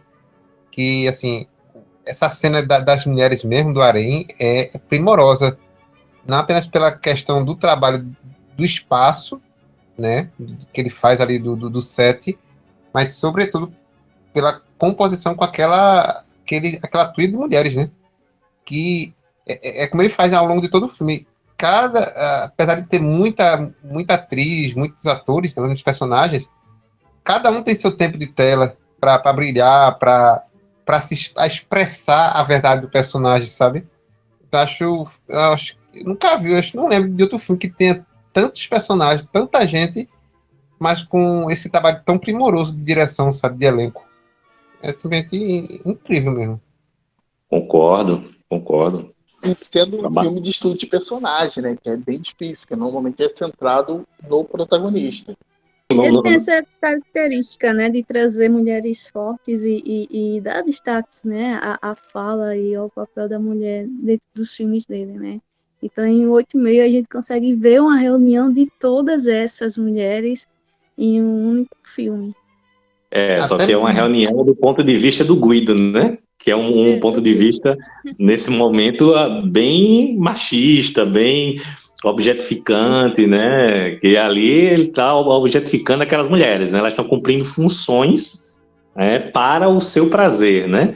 Ele, ele a, traz a... isso, essa parte machista em La Estrada, né? Ele traz isso também em mulheres é, Mulheres e Luzes, ele também traz esses elementos machistas de colocar, de colocar né, o homem como o centro da, da, da relação.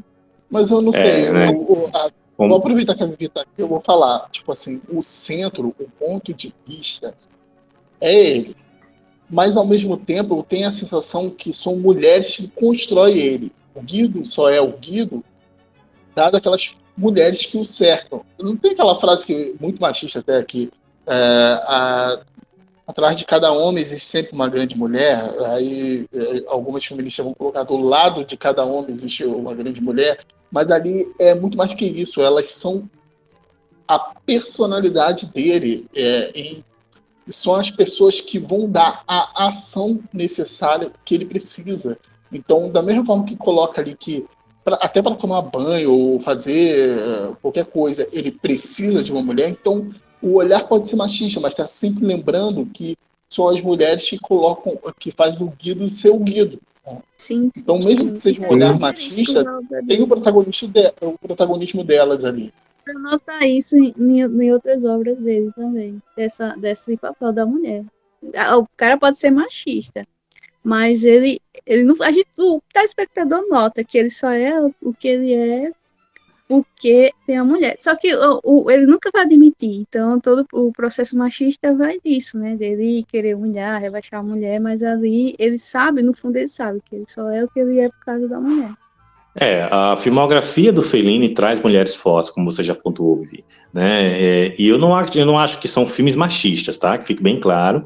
Né? O próprio 8,5, eu acho que é justamente uma problematização disso. Né? Como o Felipe disse, essas mulheres fazem o Guido ser quem ele é. Elas são fundamentais para ele ser quem ele é. Né? É, ele é, que, é, é, é, é quem idealiza, né, que é importante a gente lembrar que essa, essa cena do Arém é uma idealização dele, né? Não é nem uma memória, nem um. É que tanto, tanto é que nas memórias essas mulheres exercem outro papel, né? Mas é, ali é o que ele. É, um, é, uma forma crítica, né, dele de abordar o tema, né?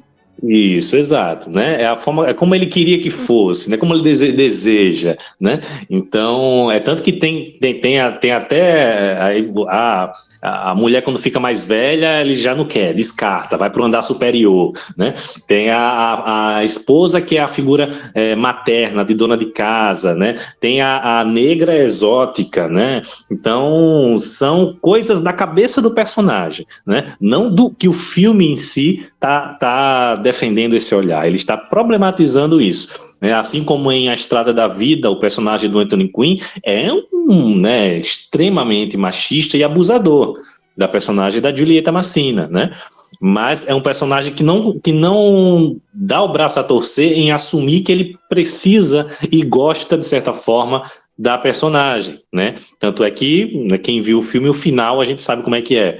A mesma coisa em Cabiria, né? Em Noite de Cabiria, que a, a, o, o, terceiro ato do filme, por exemplo, a, não só o terceiro ato, o filme inteiro, né? É uma crítica também. Um dos temas do filme é o machismo, né? A forma como a, a Cabiria sofre né, horrores por conta dos homens, né? Então, é, essa questão do machismo, ela surge mais como uma crítica na filmografia do Fellini do que necessariamente como algo que, que é defendido pelo diretor, né? Nesses filmes que você citou, os finais sempre traz um ar de esperança, né? De mudança, de, de esperança para a mulher. E eu, eu tenho a impressão, o, o Papo, também, que é, essa cena que reúne essas diversas mulheres é mais como se ele também estivesse pensando a mulher ideal dele seria todas elas reunidas numa só, mas ele não pode ter. Então, ele fragmentou. Eu, eu, eu vejo ele querendo que essas mulheres se conciliassem, sabe, entre si, e tivesse ao meu, ao meu prazer dele, sabe? Totalmente. Eu não vejo nessa reunião de uma dessa, dessas personalidades distintas numa mulher só, não. Eu vejo uma conciliação de, de indivíduos, sabe? De mulheres. Tem aquela cena em que ele imagina quando ele tá no, no restaurante do, do hotel com a esposa e a, e a irmã, né? E aí a amante chega, né? E ela percebe e senta num outro lugar, né? A esposa desconfia, né? Já, já percebe que ela é amante dele e fica lá brava, logo e tal. Só que depois ele imagina, né, como seria bom se as duas fossem amigas, né? Se as duas né, fossem de boa uma com a outra, né? Não quer nada o cara, né, velho? Cara escroto. Então, Léo, a primeira vez que eu vi, eu pensei igual você. Ele queria cada uma, né? Todas, no caso. Mas aí, por que eu penso que a união delas seria ideal? Porque eu, eu foquei na, na esposa como a mãe que controla todas elas. Então, cada uma delas só existe por uma função pra, na vida dele, entendeu? Então, é, é, não é que elas têm a, a, a personalidade de cada uma de, individualmente. Ele só quer cada característica de cada uma. Entendeu? Cada uma serve para uma coisa, como o, Pablo, o, o, próprio Pablo já colocou, tipo a exótica, a que faz isso, a que faz aquilo, a que é mais jovem e tal. Então, é, é quase como se ele estivesse pincelando as, o que ele vê de qualidade individual em cada uma para criar a mulher perfeita. E, e eu, eu, acho arretado ainda que o Fellini dá uma, dá uma aula para essa galera cineasta hoje em dia, né? Tanto, tanto mulheres quanto homens, né? Que, que às vezes apelam no tom do discurso, né? Do todo o roteiro, para fazer uma. torna o filme panfletário, né? Do ponto de vista da abordagem política, mais, mais politizada dele, né? Até casos de filmes que se dizem feministas, né?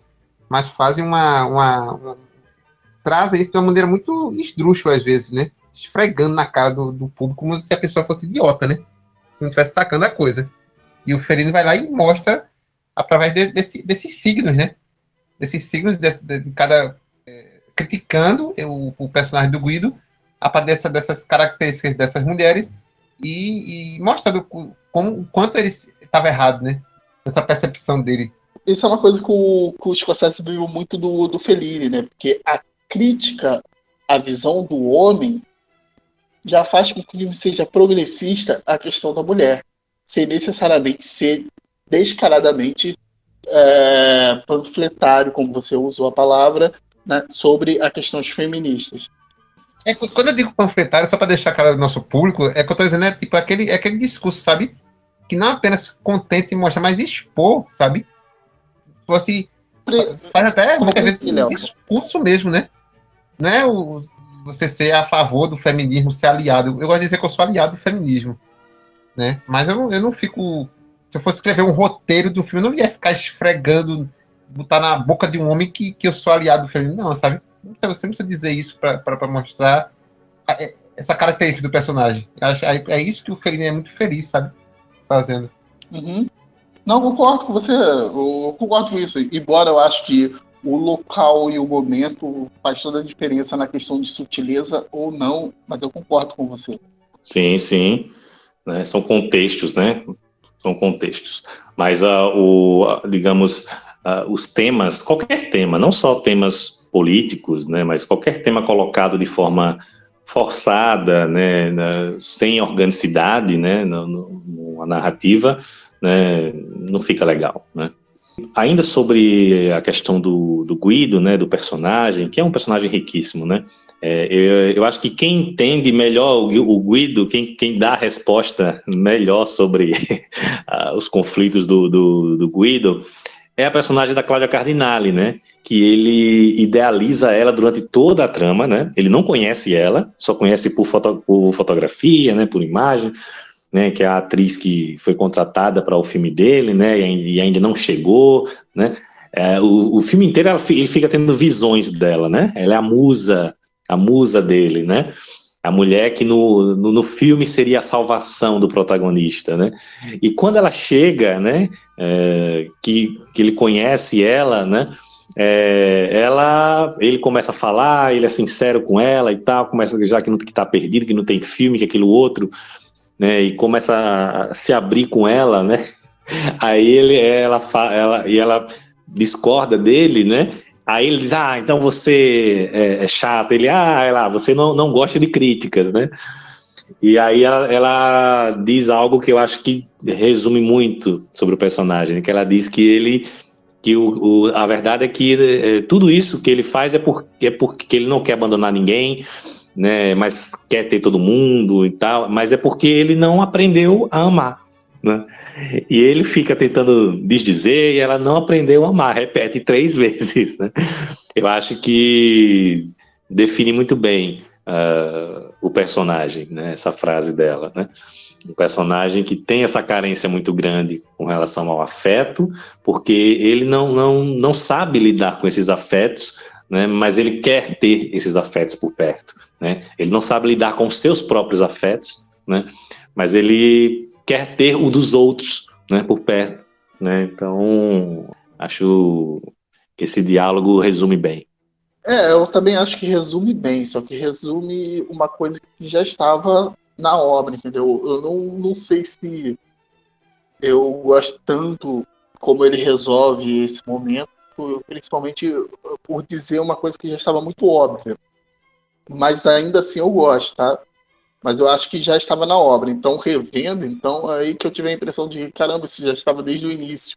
E sobre os elementos, é, voltando um pouco a, aos elementos técnicos, é, eu queria pontuar também algo que eu gosto muito na, na forma como o Fellini filma, né, as cenas, porque a câmera, como a gente já falou, né, a câmera ela está sempre em movimento, né, é uma câmera fluida, dinâmica, que está sempre em movimento, e, e, e, assistindo esse e os demais filmes do Fellini, principalmente da segunda fase, a gente entende né, por que, que ele é um diretor que, influ, que influenciou é, tanto o Scorsese, né, porque é, ele está sempre usando o traveling, né, o movimento de câmera, né, circulando os personagens, né, rodeando eles, né, é, como eu falei, saindo da, da, da câmera subjetiva para a câmera objetiva, né? e a forma como, como, ele, como ele acompanha os personagens nos espaços, nos cenários, né?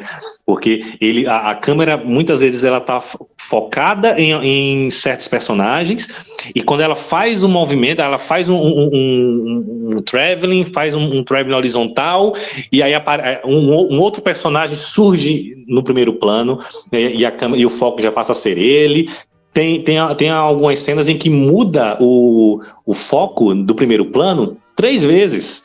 Né? Tem uma cena que eles estão indo pro, pro, para a sauna lá e eles estão descendo a escada, né? A câmera está focando em um personagem no segundo, no, no primeiro plano, depois ela se movimenta para é, e o, o, foco já passa a ser o, os outros que estão vindo atrás e, daí, e, de, e de repente o Guido aparece no primeiro plano, né? Então eu gosto dessa, desse, essa, esse, esse, dinamismo que ele, que ele gera é, dentro do quadro, sabe? É, utilizando a movimentação, evitando o, o, corte muitas vezes, mas a ação nunca para, né? Tanto a ação e a câmera também estão tá tudo em movimento. Né? Eu acho que isso dá um dinamismo muito bom para o filme. Ô, Pablo, é, recentemente eu assisti o do, do Neil Stone, é, o Última Hora, que é um filme de, deixa eu lembrar aqui, 1931, que eu, eu fiquei muito surpreso ao assistir o filme por, por essa questão do, da forma que a câmera se movimenta. O, o filme ele é muito elegante, tem propriedade de campo, tem bastante movimento de câmera, ele se passa grande parte dentro de uma redação e a câmera se, se movimenta demais, né? Ele é baseado numa peça de teatro e, e, e ele e ainda assim o, o é nada teatral. É, eu fiquei pensando assim, nossa, será que que muitos críticos ou não viram ou não perceberam, porque muitas coisas que, que vão ser atribuídas ao John Ford, ao Orson Welles, o, o Malistone já tinha colocado. O Malistone é o mesmo diretor que fez o outro filme que eu acho fantástico, que é Sem Novidade no Front, que já é um filme que é, é surpreendente visualmente, né, para a época, a forma que ele trabalha, né. E, e eu acho que muitos diretores é, norte-americanos que pegaram influências de fora já tinham um grande exemplar dentro. Né? Então, só queria colocar essa observação aqui para lembrar que eu acho que o, o Malistone merece ser melhor lembrado como diretor. Uhum. É interessante é, de trazer, né, com relação à, cena que vai ser construída, como o Filipe estava falando, né, de mostrar personagem e a câmera ir acompanhando.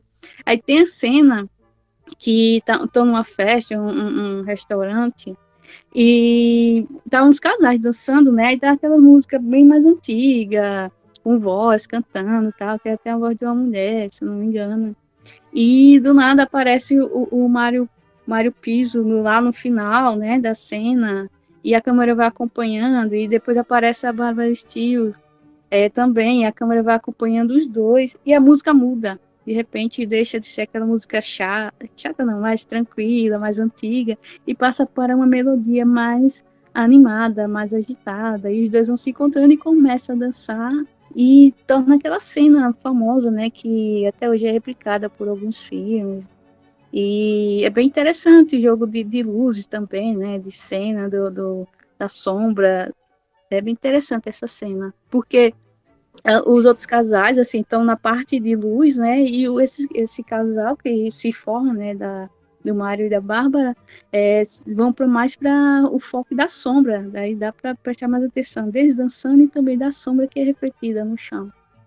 Sim, sim. Cena que foi referenciada pelo Tarantino em Pulp Fiction, né? A cena da dança lá da Uma Turner com o de outra volta. Né? Mas tem um, outra, um outro elemento que eu queria trazer né, aqui, que é um outro personagem do filme que eu acho muito interessante e uma sacada sensacional do, do Fellini, que é o personagem do, do crítico, que é também um dos roteiristas do, do, do filme lá do, do, do, Guido, né? Que é o, o crítico, o, vivido pelo, pelo Jean Roger, é, que é pra, ele, ele serve como praticamente a, a, ele é a voz da razão, digamos assim, do, do personagem, né, do, do Guido, né, porque ele está sempre ali trazendo as suas análises objetivas, técnicas e filosóficas, né, sobre o roteiro, né, trazendo a, aquilo que o Guido né, sabe que, que, que é real, mas que ele não, não quer ouvir, né? Ele é quase como o grilo falante do Pinóquio ali pro, pro, pro Guido, né? Eu acho um personagem muito interessante, né? Ele sempre está falando, a, a, tá trazendo aquele olhar né, do crítico, né? É, acho muito interessante esse personagem. É, eu acho interessante porque não trabalha daquela chave que se tornou muito comum trazer o crítico como a pessoa mais insuportável do mundo que vai destruir a obra. Não, ele ali é até um crítico construtivo. É, tá apontando algumas coisas, mas ele não é no nível ali do, do, do Birdman, por exemplo, que aparece a crítica de teatro e parece alguém que, antes mesmo de ver, já odeia. Então eu acho a, a forma que ele traz isso interessante. E o, o final é um pouco meio aberto para a subjetividade, né? Para gente imaginar o que poderia ter acontecido ali na, na mesa, né? Eu acho da mesa. Pois é. O Guido se matou, não? Será que é tão aberto? Eu sei, cara. Eu, eu acho que não. Eu acho que não, não, não, não consigo ver que ele se matou entendeu? Mas ali foi a hora que a mente explodiu, né? É aquele momento que o, o, o cansaço e o estresse venceu. E a alucinação se tornou é, presente em todo, em todo, em eh, todo momento, né? Aquilo que, que em, hora, em horas parecia um flashback, horas parecia um sonho, hora parecia um pensamento, hora parecia aquilo, se fundiu. Entendeu? O, o, a exaustão tomou conta. Eu não consigo ver como se matou. Mas eu, eu, eu, gosto muito do final, né? Outro final que é que também é muito copiado, né? O, o Bardo tem um final bem semelhante, então eu gosto desse final, né? E, e acho que é o final digno do, do, de um filme que você nem sabe como terminar. Como vai terminar? É com tudo acontecendo ao mesmo é. tempo. É uma grande cerimônia de despedida. É uma grande confusão. Porque realmente ele mistura tudo, né? Ele mistura... E eu acho que se ali é, é, se o personagem se matou, né? Eu acho que é o de menos, sabe? Eu acho que nem importa tanto. Mas é, é isso, porque ali é onde tudo converge, né? Onde sonho, memória, realidade se mesclam, né? Num, num, numa grande encenação, onde ele é o grande diretor né, da, da sua própria vida, né? É ele dirigindo a sua, a sua própria vida, né? dirigindo as suas memórias, dirigindo as, sua, as suas idealizações, né? Então, é, é, é, uma alegoria muito interessante, né? Dele meio que organizando, né? De, através do ofício da direção, organizando a si mesmo, né? Então, acho muito interessante e um final foda. Assim. O Fellini era, era, era mestre em fazer finais foda, né? Se você pegar os filmes dele, são sempre com finais muito bons, né? Ele fecha muito bem. Né? A Estrada da Vida e a Cabiria né, acabam com seu coração né, no final, né?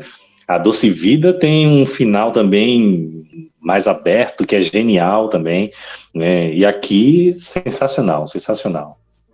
É, também acredito que ele não pôs fim à vida, mas assim, acho que talvez o bloqueio criativo dele, acho que findou nesse momento, acho que não propriamente a vida dele. É, é como se fosse o fim para aquele é, bloqueio que ele estava tendo, né? Acho que ali foi o, o, o encerramento e início do, do, do, novo do novo Guido. Ô, Pablo, também gostaria de colocar aqui uma coisinha, né?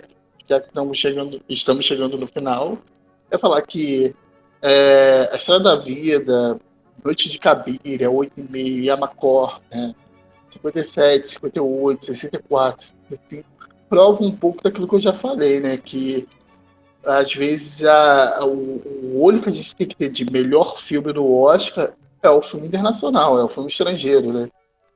Porque, pensando bem algum, na, na premiação desses anos aqui, em grande parte, o, o, os filmes que, que, que, que, venceram do Oscar estrangeiro são muito mais cinema, falando até de forma elitista, meio escocesiana mesmo, e tô nem aí, né, já me ouviram até aqui, vou continuar ouvindo. Muito mais cinema do que os vencedores do ano. Concordo, concordo. Inclusive, por, falar em Amarcord, é, ele em breve fará presença também aqui no nosso podcast, tá? Então fiquem ligados que ainda terá mais Fellini este ano, tá? O Fellini só não é perfeito por uma razão. Porque o 8 não tem carro robô ator. Olha. Isso é, até, isso é até uma heresia. Botar Michael Bay no episódio sobre Fellini.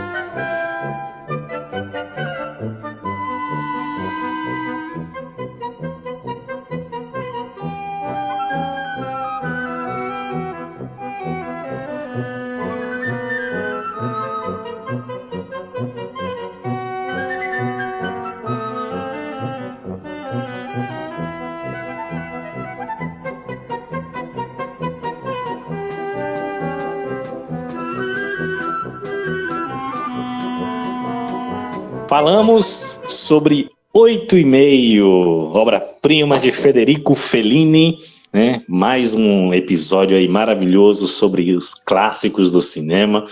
Hoje episódio bonitinho aí, né? Não tivemos treta, né? Coisa linda, né? E vamos agora para as nossas considerações finais, por favor. Eu queria agradecer mais uma vez a, a disponibilidade de de vocês, de me ouvirem falar de um diretor que eu tive um pouco de dificuldade para pesquisar sobre ele, porque como foi é, cancelado algumas vezes, né, adiado, adiado alguns momentos de, da gravação, alguns dias, aí eu acabei me debruçando por outro, outro, outras coisas. Aí quando remarcou, né, eu tive que correr atrás para ver que também tinha outras coisas para assistir. Mas, assim, é uma filmografia muito interessante dele, muito rica, né? E, e, e, muito divertida também, né? Apesar de ter muitos dramas, mas é muito divertido o, o, a forma como ele trabalha, né? Os personagens. E eu indico bastante para vocês que estão ouvindo que procure filme do Fellini e, e, e ler um pouquinho também sobre a história dele, que é bastante interessante. E agradecer Pablo, Felipe, Léo e Mandar um abraço para VV, para Stephanie, para Gustavo, o Gus e para o Caio. Um abraço a todos e até o próximo episódio. é isso, pessoal. É, foi um prazer muito grande estar falando hoje de 8,5 nessa obra-prima, nota 10, um louvor, 11, aliás, do Fellini, né? E que completa 60 anos esse ano. E assim, é, é muito bom a gente reverenciar né, esses filmes que, que são consensos, né? Não no momento que eles foram lançados, né? A gente trouxe aí, mas se tornaram ao longo do tempo, né? Foram reconhecidos como tal. Então, se você é uma pessoa que ama o cinema, assim como nós, é, reverencie devidamente o filme, né, o 8,5, e se não assistiu, procure assistir, porque você vai adorar. É isso, pessoal. Grande abraço e até a próxima. Então, o que eu posso dizer sobre o filme? Maravilhoso. Mas eu vou pegar essas frases aqui do Scorsese, ao qual ele finaliza seu texto polêmico de 2021 eu acredito que nós também tenhamos que refinar nossas noções do que é cinema e do que não é. Fellini é um ponto para começar. Pode-se dizer muitas coisas sobre os filmes do Fellini, mas aqui há uma coisa que é incontestável. Eles são cinema. Muito bem. Scorsese é foda, né? Assina embaixo. Assina embaixo. Fellini é um cineasta é, obrigatório para quem quer aprender né, o que realmente é o cinema, né, em toda a sua grandeza. É um dos grandes cineastas da história, é, mestre, mestre, sem sombra de dúvida. É uma filmografia riquíssima, como já disse a Vivi, que vale muito a pena. Né, quem ainda não conhece, né, vá atrás, né, conheça a filmografia do Fellini que você não vai se arrepender. É um dos grandes cineastas da história do cinema. Né? Não à toa é aí considerado o maior cineasta italiano, né? um dos grandes. Bom, e esse episódio, né, nossa, nossa entrada né, do, do Fellini aqui no nosso podcast, né? Então, nada melhor do que trazer o Fellini pela primeira vez aqui com aquele que eu considero o seu melhor filme, né, que é Oito e Meio, um dos meus filmes favoritos, né? Então, estou muito feliz a gente ter feito esse episódio. Maravilhoso, um papo super rico, como sempre é com vocês. Agradecer mais uma vez Felipe, Léo, Vivi, né, agradecer a VV, o Caio, a Stephanie, o Gus, né, também fazem parte da nossa equipe. E mandar um abraço para o Filipe Pitanga, né, crítico de cinema, que iria participar conosco, mas infelizmente, devido a contratempos, não foi possível, né? Mas as portas ainda estão aqui abertas, aguardando o Filipe. Um grande abraço. E é isso. É, continue acompanhando os nossos trabalhos, acompanhe o Léo no Cinema Holiday, acompanhe o Felipe no Cinema Parte, a Vivi no Vírgula Monteiro, e acompanhe o Cinema, o Cinema em Movimento, tanto lá no YouTube quanto no Instagram, que a gente vai estar sempre trazendo conteúdos de qualidade para você, amante da sétima arte. Ok? Até a próxima, com mais um episódio do podcast Cinema em movimento. Tchau.